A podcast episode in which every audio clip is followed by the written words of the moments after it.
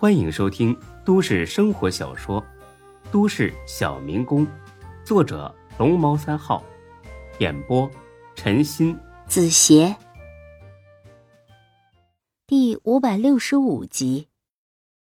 拿了底板，到附近找了一家摄影店，谈好了价格。刚出门，孙志就被警察给摁住了。凭什么抓我？我干什么了？你说干什么了？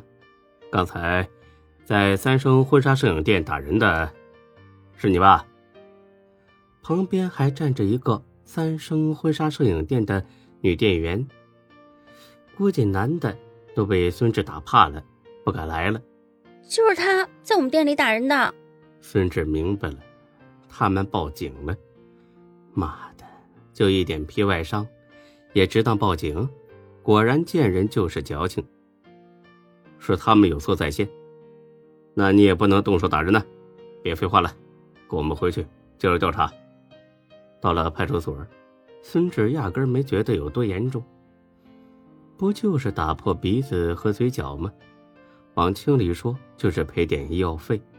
往重里说，顶多拘留几天。拘留所又不是没去过，没啥大不了。进了审讯室，孙志决定积极配合，全部坦白。坦白从宽嘛。姓名：孙志。性别：男。年龄。过了基本信息后，警察呢让他陈述一下事发经过。孙志一五一十的说了。完全是照实的说，没有一点夸大的成分，也没有半点的拉漏。负责审问的警察似乎很同情孙志的遭遇。不瞒你说呀，你反映的这种情况，我们接到过很多起报案了，平均每个月都得有七八起吧。但是这种额外的收费很难界定，你说他乱收费吧？人家说这是套餐外的，也不强制你支付，你完全可以不买。你说他是正常收费吧，多少又有点坑人的嫌疑，让人心里很窝火。总是干这行的都是这个套路。去拍照的新人要是没个懂行的领着，几乎没有一个不被宰的。我们也觉得很头疼，但实际操作起来根本没办法处理。是啊。一开始我就报案了，也给消费者协会打电话了，但是都处理不了，所以我们才打了起来。哎，小兄弟，这也没别人，我说句不该说的，就算很生气也不能动手啊！你就算实在忍不住动手了，打两巴掌解解气就行了，你也不能把人往死里打呀！现在造成这么严重的后果，值得吗？你得后悔一辈子。孙志有点懵了，把人往死里打，严重的后果，后悔一辈子，这是在说自己的案子吗？警察同志，没你说的这么严重吧？那几个人不就是受了点皮外伤吗？我也受伤了，好不好？哎，你看我胳膊上、背上全都是淤青。行了，都这会儿了，你就不要嘴硬了，一切以事实证据为准。他们店里的员工。是有几个受了点皮外伤的，但是还有一个颅骨骨折的，这至少也得是轻伤以上了。按照相关法律规定，光这一个呀就够判刑的了。听了这话，孙志脑子里轰的一声，警察说的肯定就是躺在地上的那个人了。孙志也记得自己挥舞凳子的时候，不小心碰到了他的头，然后他就躺下了。当时以为只是把他砸晕了，过一会儿就好，没想到会砸成颅骨骨折。这下麻烦可大了，怎么办呢？狡辩，估计店里有监控，回头再给自己按一个拒不交代的罪名。承认，那肯定得坐牢了。自己要是坐牢了，父母怎么办呢？妹妹的学费怎么办？夏兰怎么办？孩子怎么办？跟着自己的那一帮人怎么办？一大堆问题跟炸弹一样在脑子里炸开。几秒钟的时间，该如何选择，急得他满头大汗。这警察也是个老江湖，一眼就看穿了孙志的心思。我劝你啊，别想其他的了，想了也没用。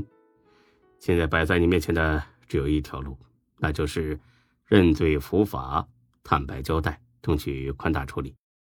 这一瞬间，孙志终于领略到了什么叫绝望。他正不知道说什么，旁边那警察盯着他仔细打量起来。哎，等一下，我怎么看你这么眼熟啊？你是不是那个那个？哦，我想起来了，你是不是制服雨夜屠夫的那个人呢？前几天还上了电视了，是不是你？孙志终于看到了一丝希望。啊，对对对，就是我。哎呀，失敬失敬啊！你现在可是咱们这一世的英雄啊！我真是打心眼里佩服你。哎，你可真厉害啊！一脚就把那个混蛋给搞定了。哎，过奖了，两位大哥。这个，咱们回头再说。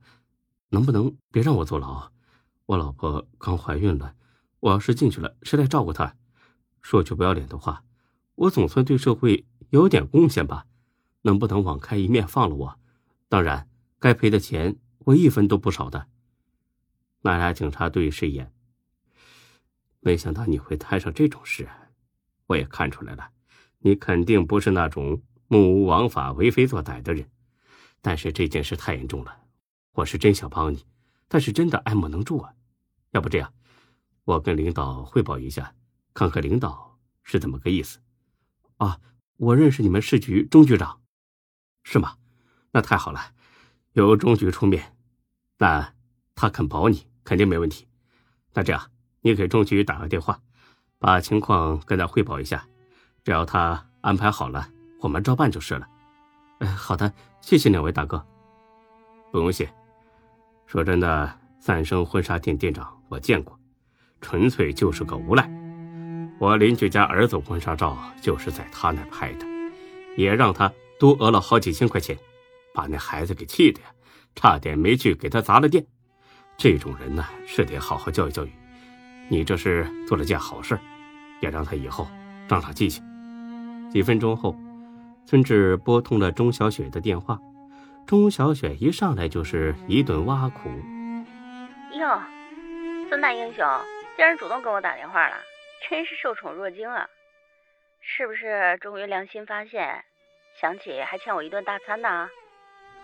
哎呀，好说好说，别说一顿啊，十顿都行，但是你得先把我捞出去。捞吧你？又进拘留所了？没，还在派出所呢。你要是见死不救的话，这回得直接进监狱了。哎呀，真是让你愁死了。我这刚从同事面前夸完你，说吧，怎么回事？孙志简略的把事情说了一遍。钟小雪听罢，一下变得严肃起来。如果真是这样，那这件事情很严重，不好办。大姐，我都快吓死了，你就别再吓唬我了好吗？我没吓唬你，颅骨骨折可不是小事儿，绝对是轻伤以上了，这都够判上刑了。我说你下手也太狠了，怎么敢往人家脑袋上打呀？要是一下子打死了怎么办啊？大姐呀，我肯定不是故意的，碰巧碰上的，谁知道他这么不经砸？哎呀，你快想想办法救我吧！孙大英雄，你以为我是神仙，什么事儿都能搞定呢？咱们生活的可是法治社会，凡事都要讲法的。你现在涉嫌犯罪了，我怎么帮啊？退一步说，就算我豁出去为了你徇私枉法，但法院能听我的吗？检察院能听我的吗？不可能，这里面涉及的部门太多了。说句掏心窝子的话，我就是答应自己也捞不出来你。孙志刚刚燃起来的希望又破灭了，就一点办法也没有了。听我说啊，你现在能做的就是赶紧跟受害者联系，积极赔偿，争取得到人家的谅解。然后我再找我爸，给你过问一下。争取大事化小，把处罚降到最低。问题就在这儿，那人不跟我联系啊，去医院做完伤情鉴定就消失了。才哥去婚纱店问了一圈，也没问出他去了哪里。有这回事儿？怪了，一般来说，这种案子的受害者都会跟对方取得联系，索要赔偿的。他怎么会躲起来呢？呀，不好，看来这个人根本不想让你赔偿，就想让你坐牢。凭什么呀？他们也打我了呀。那就是聚众斗殴了，性质更严重，而且还是你先动的手，更麻烦。孙志想哭的心都有了。打架的成本果然很高，打输了住院，打赢了坐牢。如果真是这样，我会坐牢吗？会。多久？这个我就不清楚了。但是现在正在严打，起码也得一两年吧。救我啊，大姐！我不想坐牢。对了，找周全管用吗？你这是犯罪，找谁都没用。唯一的办法就是给受害人做工作，让他不追究。是不是只要做通他的工作，我就没事了？想得美！这是刑事案件，诉讼权属于国家，不属于被害人。被害人只有在诉讼机关非法不起诉的情况下，拥有补充诉讼权。但是你充分赔偿受害人是可以影响到量刑的。另外，如果被害人向法院求情，也会影响量刑。就是说，我肯定得判刑了，就是实刑和缓刑的区别，时间长短的问题。对，所以一定要争取受害人的谅解，判个缓刑。那样还自由点孙志心里那叫一个窝囊，高高兴兴的拍婚纱照，愣是把自己拍成犯罪分子，把自己的人生都给葬送了，上哪说理去？简直比窦娥还冤。你好好想想，就没有任何例外的情况？有，除非被打的那个是逃犯，你为了抓他才动手打人的。大姐都这会儿了，就别开玩笑了，好吧？他怎么可能是逃犯呢？是你先跟我开玩笑的。行了，你老实交代着吧，我帮你找找受害人的下落。还是得求他别咬着你不放。好吧。本集播讲完毕，谢谢您的收听，欢迎关注主播更多作品。